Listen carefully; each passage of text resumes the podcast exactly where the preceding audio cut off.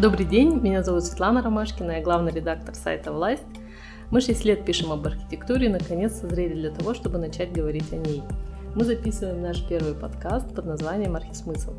Сегодня мы поговорим об одном из самых загадочных объектов в Алматы – это бывшем здании НКВД. Это целый комплекс строений, находящийся в районе улиц Наурызбай-Батыра, Карасай-Батыра и Желтоксан – Совсем недавно команда Архот Алматы открыла в этом здании пространство для всех, кому интересна архитектура. Создатели специально избегают слова «музей», но тем не менее это место, где собраны артефакты, свидетельства, где зафиксированы утраты. Там есть отличная библиотека, если вы еще не бывали там, то обязательно приходите. Сегодня у нас в гостях сооснователь Архот Алматы и не музея архитектуры Анель Молдахметова и исследователь и архитектор Давид Каминский. Давид вместе с Адельжаном Псяевым э, делали целое исследование, посвященное зданию НКВД. Этот материал вы можете прочитать у нас, у нас на сайте. А перед тем, как мы перейдем к рассказу о самом здании НКВД, я расскажу немного о контексте того периода, когда оно строилось. А в 1918-20-х годах, уже после Октябрьской революции, была гражданская война, которая затронула в том числе и территорию Казахстана и Алматы. Затем была образована новая республика, столицей которой стал город Оренбург. В 25 году столицу перенесли в Казаларду, но очень скоро стало понятно, что жить там тяжело, был суровый климат, много природных очагов, всяких страшных заболеваний. И в 27 году столицу снова переносят уже в Алматы. Сюда как раз провели железную дорогу. А на тот момент в Алматы было всего около 50 тысяч жителей. В основном в городе стояли одно-двухэтажные здания. Это были частные дома. Не было водопровода, электричества, была малярия, тиф, дифтерия. И вот начинается строительство новой столицы, и делается это в очень новом, интересном стиле архитектурном, который мы называем конструктивизм. Здание, о котором мы будем сегодня говорить, построено в 1932 году – Авторами главного корпуса НКВД являются Владимир Кринский и Алексей Рухлядев. Авторство определено исследователями Давидом Камински и Эдельжаном Псяевым. Проект был разработан в 27-28 годах одновременно с ансамблем Дома правительства. Это нынешнее здание Академии искусств имени Жургенова на улице Панфилова. Напоминаю еще раз, что здание НКВД можно увидеть на улице Наурызбай-Батыра, сохранившийся фасад тот самый с круглыми окнами на третьем этаже – в этой части здания находится сейчас детская художественная школа Умай. Теперь там есть не музей, он расположен на втором этаже. Значительная часть здания НКВД пару лет назад была э, передана бизнесу, хотя еще в нулевые годы там находился музей жертв политических репрессий. Он перестроен теперь под отель Казжол. Вот. И это немного странное наполнение, но мы еще поговорим об этом, я надеюсь, во время нашего подкаста. И первый вопрос я хочу адресовать Давиду, как исследователю. А как обывателю понять, что он видит здание, построенное в стиле конструктивизма, и почему этот стиль это красиво и ценно? Во-первых, разберем главные отличительные черты конструктивизма и вообще, что формирует его как стиль. То есть и немножечко коснемся истории, как он появился. Собственно, конструктивизм и вообще вот это модернистское авангардное движение в архитектуре и искусстве в начале 20 века является ответом на уже грубо говоря, застоявшиеся каноны, строгость, академи... строгость академизма, существовавшего до этого времени. То есть архитекторы-конструктивисты и все, весь авангард, они стремились сломать эти рамки, ну и, собственно, они действительно достигли этой цели. Поэтому конструктивизм, как архитектурный стиль, строит себя как антитезу противопоставления тому стилю. То есть, в первую очередь, он полностью отказывается от декора. В нем абсолютно отсутствует какая-либо лепнина, завитушки, карнизы. Это зачастую чистые, белые, чистые, зачастую белые стены с длинными окнами. То есть, вот говоря о признаках. Во-вторых, как важная черта конструктивизма – это использование новых материалов. То есть, если до этого здания строились в основном с несущими стенами, и это определяло их композицию и фасады, то есть окна должны были, могли быть только небольшими, буквально бойницами – то конструктивисты и модернисты прибегают к использованию низ стоечно-балочных систем, когда здание опирается на колонны. Соответственно, тогда стены не несут никакой нагрузки, и их можно делать абсолютно любого вида, делать окна во всю стену или ленточные окна, которые предпочитали конструктивисты. Соответственно, если мы будем говорить о определяющих признаках конструктивизма, то это в первую очередь отсутствие деталей, широкие окна или окна интересной формы, также конструктивистам было очень важно выделить функционал здания, в особенности они это делали, подчеркивая лестницы длинными витражами. И также конструктивисты стремились использовать ставшие тогда модными и просто возможными технологически плоские кровли. Конечно, они в нашем городе зачастую не сохранились. Практически все здания, имевшие плоскую кровлю, теперь имеют скатную. А давайте приведем примеры в Алмате зданий, построенных в этом стиле.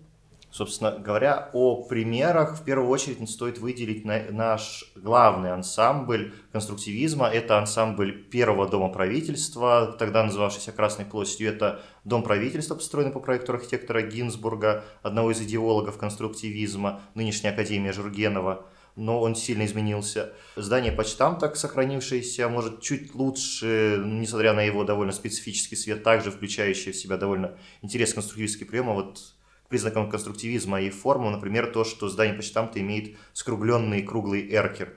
До этого архитекторы старались избегать таких форм.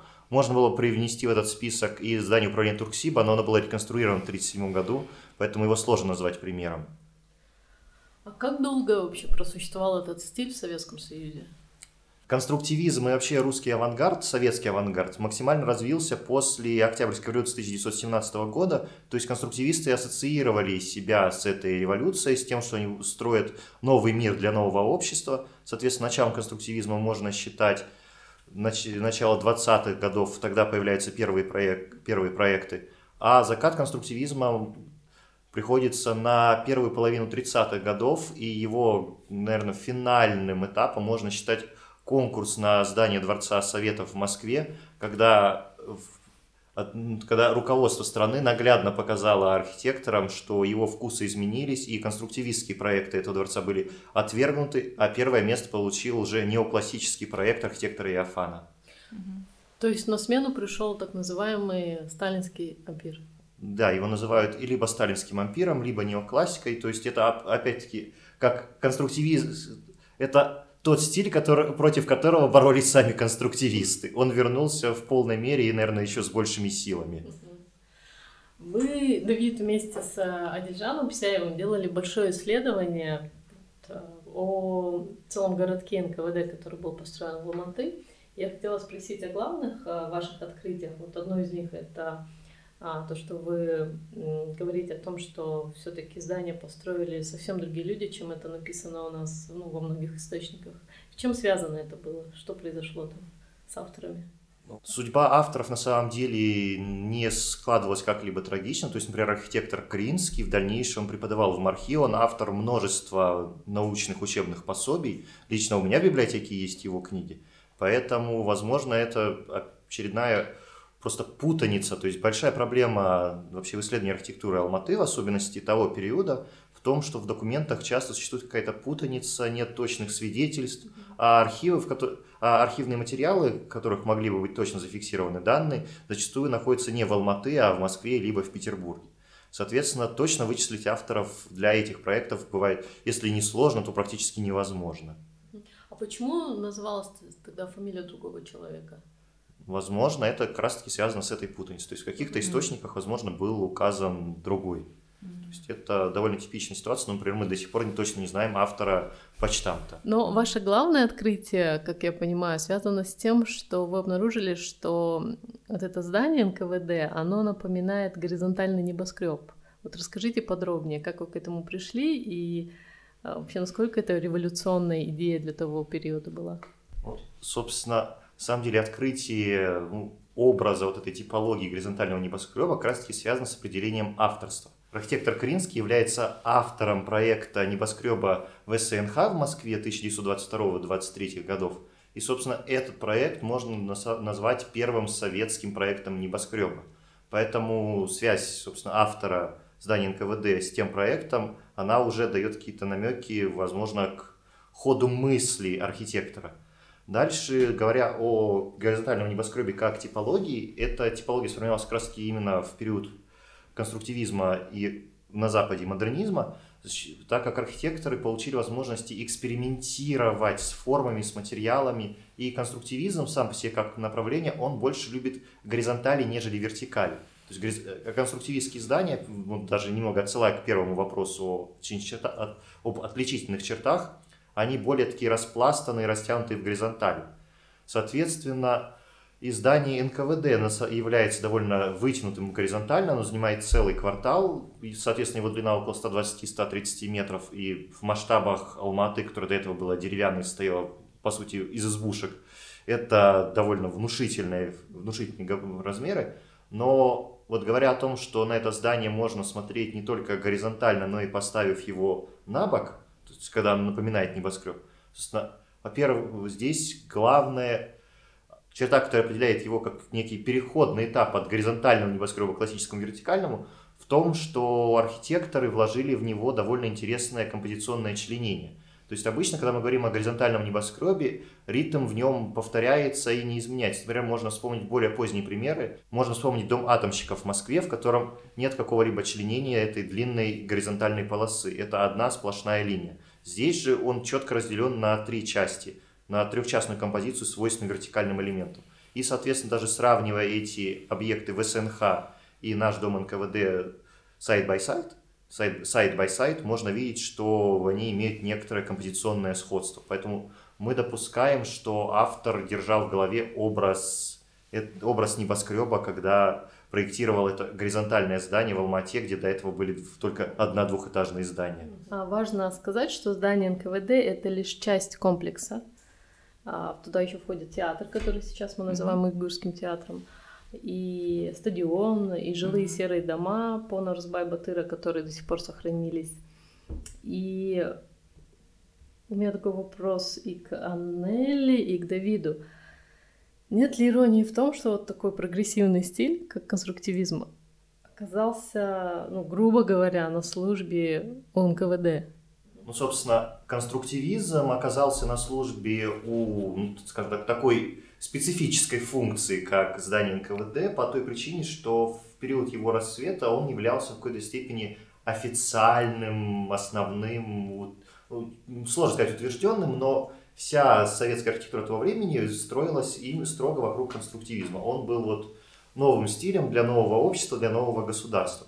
Поэтому логично было, что в какой-то момент он окажется ну, грубо говоря, в руках у подобных организаций. Но и также говоря о конструктивизме, несмотря на всю его прогрессивность, многие люди его и тогда, и уже во время стилистического перелома 30-х критиковали его за холодность, за некоторой степени нечеловечность, потому что человеку действительно, человек действительно имеет потребность в некоторой орнаментации и декорации, а конструктивизм от этого полностью отказывается – и можно вспомнить работу Владимира Поперного «Культура-2», где он проводит сравнение архитектуры конструктивизма и сталинской неоклассики, и он определяет конструктивизм как более северную, более холодную архитектуру, поэтому, может, в глазах некоторых людей, наоборот, конструктивизм является более подходящим для подобных сооружений. О, интересный взгляд, да. Анель? Ну, я бы хотела добавить, на самом деле, что э, комментарии к тому, что сказал Давид, а, по факту вот современные люди э, считывают, э, например, здание бывшего НКВД как очень человечное по масштабу. Человеческое по масштабу, уютное, теплое и приятное. Это я просто комментирую э, комментарии посетителей, да, которые, э, попадая в здание, говорят, ой, как здесь приятно и уютно. А, с одной стороны. А, да, есть некая парадоксальность в том, что а, ну, то есть а, отсылка идет к тому, что здание действительно а, сейчас считывается современными а, горожанами как человечное а, по сравнению с с другой, более современной архитектурой. Если говорить о том, а, а, есть в этом действительно какая-то парадоксальность, поскольку именно само назначение а, здания абсолютно бесчеловечное. Ну, первоначальное, первоначальное назначение здания, ну, то есть это по факту тюрьма. А, и есть в этом некая парадоксальность, что а, человеческая по масштабу архитектура является сосудом, являлась сосудом для именно такого такого непростого именно наполнения. Ну, то есть достаточно жестокого, я бы сказала. А, вот. И если говорить о самом здании, э, наверное, чуть позже мы об этом подробнее поговорим, да, то есть это достаточно, это место, которое видело сломанные судьбы, кровь а, и много-много-много страданий. А, и если говорить об этом, то есть вообще по зданию это не считывается никак. Ни снаружи, ни внутри. Если говорить о о том, что комментируют посетители. И э, многие даже не подозревают, э, проходя мимо здания, то есть многие посетители не музея, они говорят, что мы мимо этого места проходим, проходили все время, но никогда не подозревали, что это НК, бывшее НКВД. То есть оно не считывается снаружи, как... Э, то есть я уже комментирую больше современность, вот, поэтому есть в этом некая парадоксальность потому что она как бы не, не кричит о, своей, о своем назначении, о своей сути. Добавить этот момент, кстати, вот о человеческом масштабе на самом деле это в какой-то степени заслуга усл... природных условий Алматы, так как Алмата находилась все-таки, как вписали в, не... в некоторых путеводителях, в медвежьем углу, соответственно, здесь была очень слабо развита строительная технология. И второй момент – это сейсмика, которая гнетет архитекторов и конструкторов до сих пор. Соответственно, если говорить про западную часть СССР, Россию, Украину, Беларусь, там здания могли, могли быть довольно масштабными, крупными, соответственно, давящими, то в условиях Алматы, где не было материалов, не было строителей, не было конструкций, здание приходилось делать меньше, и в какой-то степени вот природа Алматы, может, как-то переварила специфику стиля. Ну да, многие говорят, что сталинский ампир, неоклассицизм Алмата тоже перевали, переварила, да, то есть сделала его с человеческим лицом, потому что он такой маленький, уютненький, да, а не нависающий, как в Москве, так, к примеру. А, мне вот, когда мы говорим об архитектуре, вот Анель интересную тему затронула о том, как сейчас люди воспринимают это здание. А мне интересно, видели ли вы какие-нибудь, эм, такие, может быть, вещи, воспоминания, публикации о том, как тогда современники воспринимали это здание? Именно тогда? Да. Вот у Домбровского, да, только чуть-чуть есть строчка, что это было серое здание напротив да. соснового парка, да, да, да и все. Да. Ну, собственно, на самом деле архитектурная критика как вид тогда вообще не существовала, ну уж тем более для такого здания. Поэтому единственное, на что мы могли бы ориентироваться, это комментарии о самом конструктивизме, но да. они в 30-е становятся, ну, мягко говоря, ангажированными. Угу. То есть критика идет, да, все-таки этого стиля в 30-е уже Ну, опять-таки, там эта критика стиля была, ну, как-то, ну, грубо говоря, заказана. То есть она должна была быть как можно. В общем, с критикой этого стиля выступали архитекторы, которые в дальнейшем в 50-е, во второй половине века станут довольно весо весомыми в нашей среде. Вот, Анель, вы в команде Аркод Алматы в конце сентября я запустила не музей архитектуры, mm-hmm. как раз а, в одной из таких больших комнат mm-hmm. этого основного здания НКВД. И я хотела бы, знаю, что очень много историй вы собираете, которые вам рассказывают посетители и так далее. Вот я хотела бы, чтобы вы рассказали о самых интересных открытиях или, может быть, просто mm-hmm. вещах, легендах, о которых вы услышали.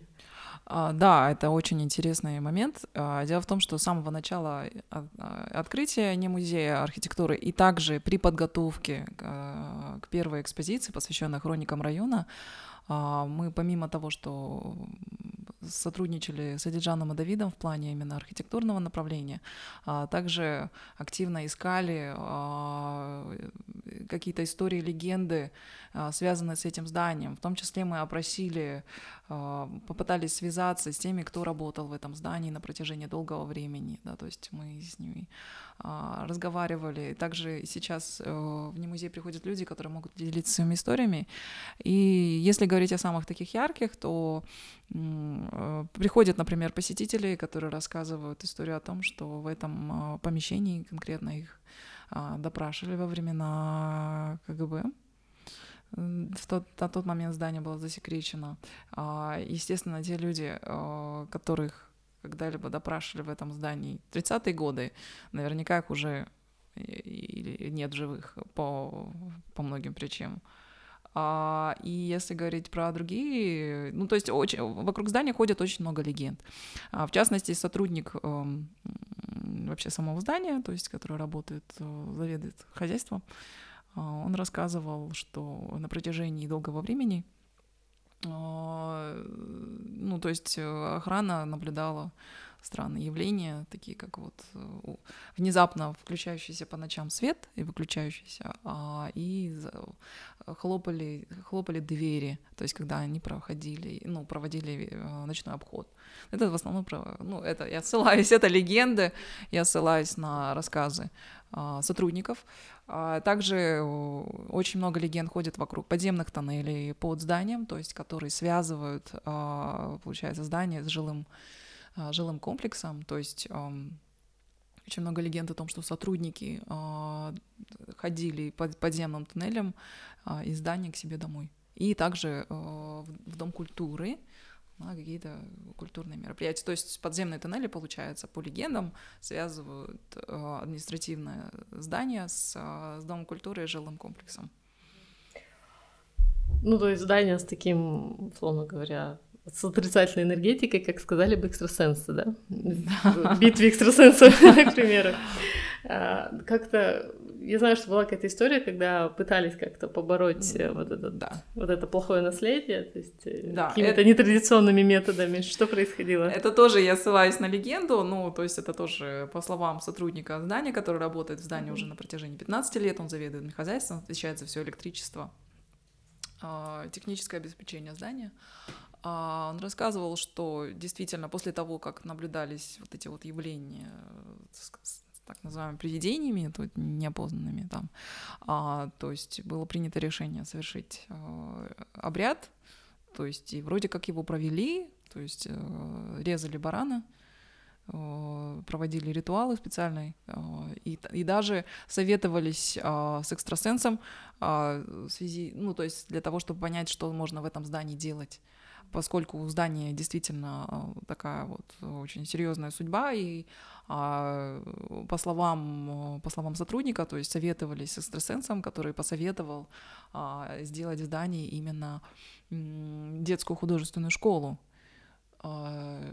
чтобы дети своей энергии, плюс еще помноженной на творческую, да, потому что они рисуют и занимаются живописью, чтобы а, вот эта вот энергия, она как бы трансформировала эту отрицательную энергетику здания НКВД. Это очень интересно. Это я опять же ссылаюсь, да, да, это не, да, мои, да. не мои слова, я ссылаюсь на да. слова сотрудников, которые вот долго там. Я слышала очень много легенд об этом здании, и я одно время у нас была редакция, которая там снимала две комнатки, и были легенды, что там подземный ход идет э, и сквозь э, под, вернее, сосновым парком, чуть ли не к целинному изданию ГУВД. В общем, все это очень интересно. Но вот это все, вот эти огромные какие-то сказания, легенды вокруг этого здания, они в первую очередь говорят о том, что это недостаток информации о нем. То есть мы не знаем на самом деле, есть ли там подвалы, что в этих, если они есть, то что там происходило, убивали ли там людей, не знаю, кто там сидел и так далее. То есть нам нужна нужно вот эти, нужно архивы эти как-то найти и открыть. Вот вы пытались это как-то сделать, и на что вы натолкнулись, на какие проблемы? Ну, ну, главная, наверное, проблема в том, что архивных материалов на это здание в Алмате просто нет. То есть они все находятся в Москве, и даже там неизвестно, доступны они, открыты ли они и так далее. То есть поэтому исследование этой темы с позиции именно более. Более глубокое исследование этой темы с позиции именно архитектуры, оно просто затруднено этими фактами. То есть отсутствие архивов в Алмате и их общая закрытость и неизвестность. Хотя, по идее, этой страны уже нет, ну, 30 лет, да?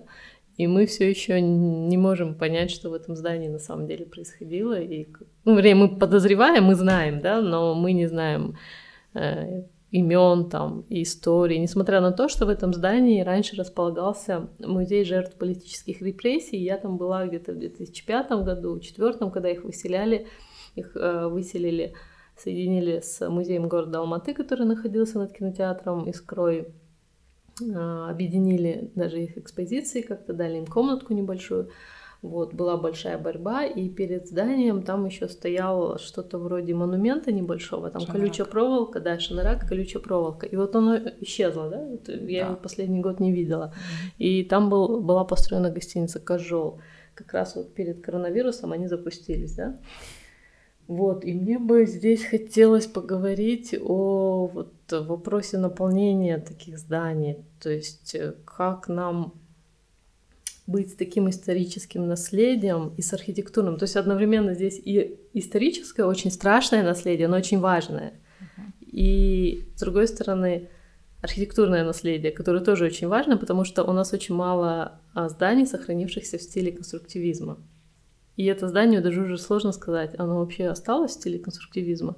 Или это вот лишь маленький участочек, где у Май находится и вы, а все остальное это уже что-то другое?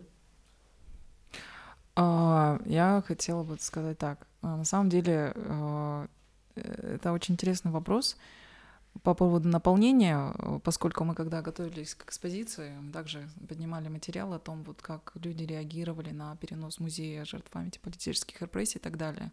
Однозначно протесты в связи с переносом были, и были протесты в связи с переделкой а, крыла здания вот под гостиницу, то есть приходили родственники а, репрессированных, э, собирали подписи, выступали против этой переделки. И по словам многих посетителей, ну, то есть и создателей музея, то есть во времена его существования приходили люди и плакали. Ну, то есть там была очень серьезная экспозиция если говорить о коллективной памяти, э, то на самом деле в этом здании она присутствует, но она не кричит.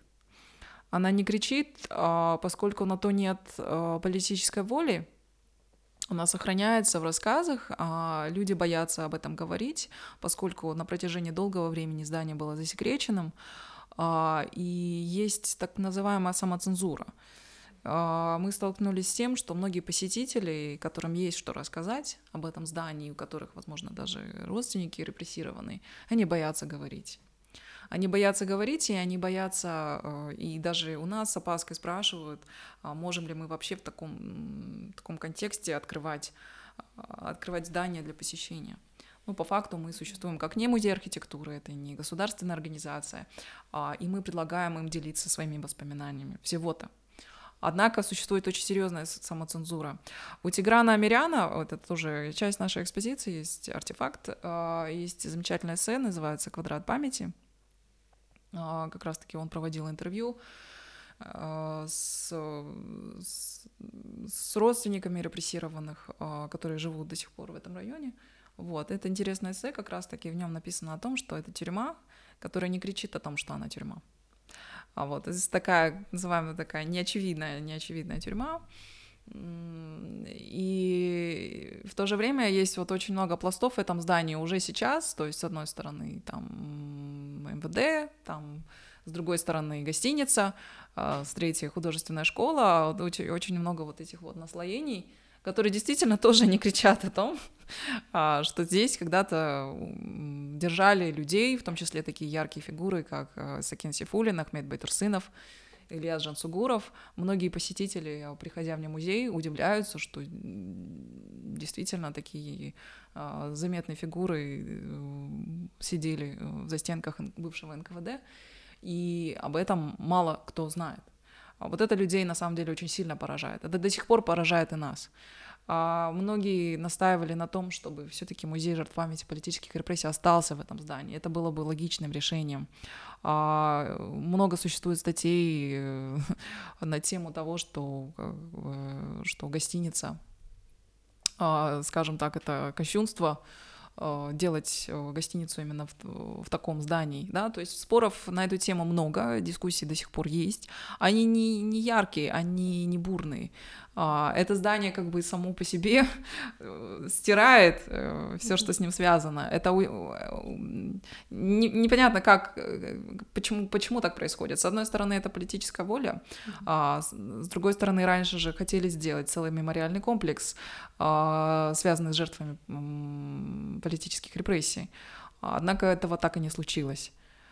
Вот. И со временем а, все, что остается, это, а, это действительно напоминать о том, что там было, и как нам кажется, как э, команде, что людям, которые приходят в наше пространство, тоже им важно знать, что там было, а, и в том числе и что это за архитектурный объект, с одной стороны, и с другой стороны, что там происходило. Потому что многие учащиеся художественной школы также не знали о том, что там а, было НКВД. Ну и многие из молодежи, кто к вам приходит, тоже не знают. Вот вы рассказывали, да? Да. да что... Вообще нет, потому что молодежь, она приходит на экспозицию э, музея, им интерес, им интересна библиотека, им интересно поговорить об архитектуре, им интересен конструктивизм, приходят люди, интересующиеся, да, то есть архитектурой вот, и так далее. А, и многие молодые вот вообще не, даже не знают, э, что, что вообще о роли НКВД а, в жизни казахстанцев. Это тоже нас до сих пор поражает. Вам приходится расшифровывать, да, это аббревиатуру? Да, нам приходится расшифровывать, что такое НКВД, что такое ГПУ. А, ну, черный воронок, кстати, многие знают, но немногие знают, что вот что делал НКВД э, в годы своего в годы своей деятельности. А НКВД, ГПУ и чекисты, кто такие, да, тоже мало кто знает. То есть приходится расшифровывать все подряд, начиная, то есть э, я уже там про конструктивизм это отдельно, то есть там у нас статья лежит, которую можно прочитать, а вот по НКВД и ГПУ отдельно приходится расшифровывать. С точки зрения архитектурного наследия, ну, во-первых, архитектура, она больше других искусств вбирает в себя дух времени. То есть она отражает в себе и эстетические художественные тенденции, она запечатляет в себе и политику, она запечатляет в себе даже экономику, экономическую ситуацию, она запечатляет в себе природные условия. Поэтому архитектура любого периода, и нашего, и 30-х годов, она является отражением своей эпохи, зафиксированным, ну, грубо говоря, в камне. И поэтому сохранение архитектуры как именно такого отпечатка, оно чрезвычайно важно именно для, и в том числе потому, что Алматы, несмотря на его теперь принятый тысячелетний возраст, имеет всего полуторавековую историю постоянного поселения, от которого у нас сохранились какие-либо физические артефакты в виде планировочной структуры или деталей застройки. Поэтому мы не можем разбрасываться наследием, говоря, что оно там недостаточно старое, недостаточно красивое. А конструктивизма, собственно, как я говорил, у нас осталось очень мало, по сути, вот два этих крупных ансамбля и отдельные малоизвестные разбросанные по городу дома. Поэтому вопрос сохранения и восстановления архитектуры, первоначальной архитектуры этого здания это чрезвычайно важно, и в том числе может касательно его уже исторической значимости. Но это здание никогда не было памятником архитектуры? Это здание никогда не являлось памятником архитектуры. А с чем это связано? Не связано ли это вот именно с его наполнением, с вот этой историей? Я могу комментировать. А, мне кажется, что с одной стороны, да, то есть у меня есть предположение, что, скорее всего, именно с этим и было связано. А потом вот вообще вопрос э, внесения какого-то объекта в списки памятников, да, это тоже очень политический момент. То есть что мы хотим запомнить, что мы хотим сохранить в коллективной памяти тоже, да. А, не только как архитектуру, а, но и как э, объект культурного э, да, значения. Поэтому мое предположение вообще, то есть, что все-таки не было политической воли делать его памятником, так же, как и Дом культуры НКВД. Возможно, это та страница, которую не хотели, не хотели вспоминать. Это мое предположение. Но, судя по старым фотографиям, там еще стоял рядом памятник Дзержинскому. Да, на раздели... по, по улице современной Нарузбай-Батыра, тогда Дзержинского, на пересечении с Калинина, нынешней Кабанбай-Батыра, на медиане, зеленой полосе, да, был установлен памятник. Когда он точно был демонтирован, не знаю, по-моему, где-то в середине века. Да. Не 80-х? Мне почему-то казалось, что это 89-й. Нет. Честно, здесь я точно не знаю, не могу утверждать. Mm. Интересно. Парк назывался Дзержинского. В Каразеле, который... Мне была интересная история несколько лет назад, когда я не знаю, как-то так случайно я познакомилась с дочерью Кудерина. Он был расстрелян в 38 или 39 году, и она, мы с ней гуляли как раз вокруг, э, мы ходили в парк, и она рассказывала, что вот в ее детстве, в 30-е годы, парк, вот этот Сосновый сквер, он был, вход был платный. И она даже называла ага. цену, то есть там сколько-то копеек. Вот. И, а, и она никогда не была в этом здании НКВД. Я ей предложила зайти, и она была в шоке, что это можно сделать. Она говорит, как можно зайти в это здание? И я ей говорю, ну давайте просто зайдем. И мы зашли со стороны вот, э, Карасай Батыра. Просто была дверь. Зашли, поднялись по лестнице, ходили по коридорам, и она говорила, что для нее это такой странный и страшный опыт, что она поднимается по лестнице, по которой, возможно, поднимался ее отец, ходит по коридору, потом мы вошли там в ума и так далее.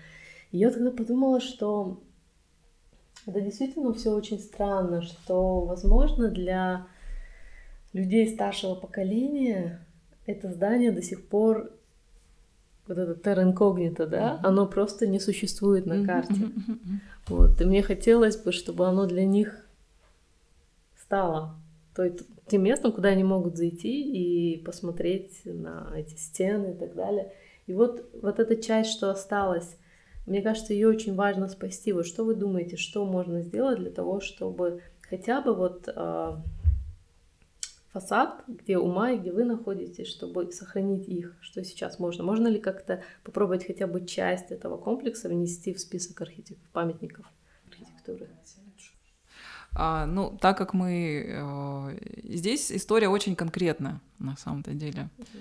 А, во-первых, э, ну, возможно, там Давид откомментирует по именно по э, статусу именно с точки зрения того, что там аутентично, что нет.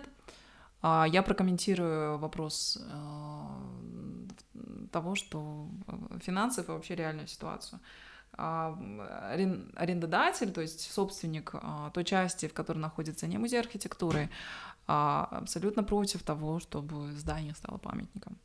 На, это, на то есть причины. Во-первых, а, многие собственники, ну и в этом случае конкретный собственник не хочет, а, чтобы он был связан по рукам и ногам в плане каких-то конкретных изменений, связанных с фасадом.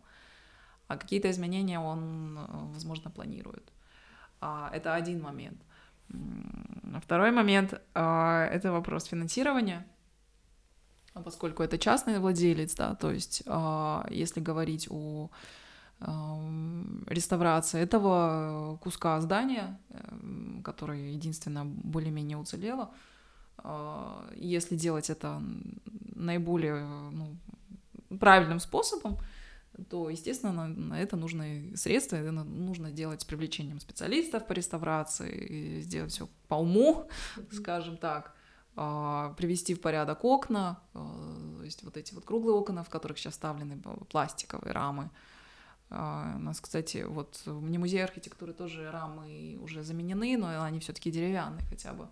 Ну, там много нужно изменений уже сделать, то есть для реставрации, в том числе там полы привести в порядок и так далее. Вот, э, так что если говорить о внесении этого здания в список памятников, то есть есть несколько, я уже резюмирую, есть несколько сложностей.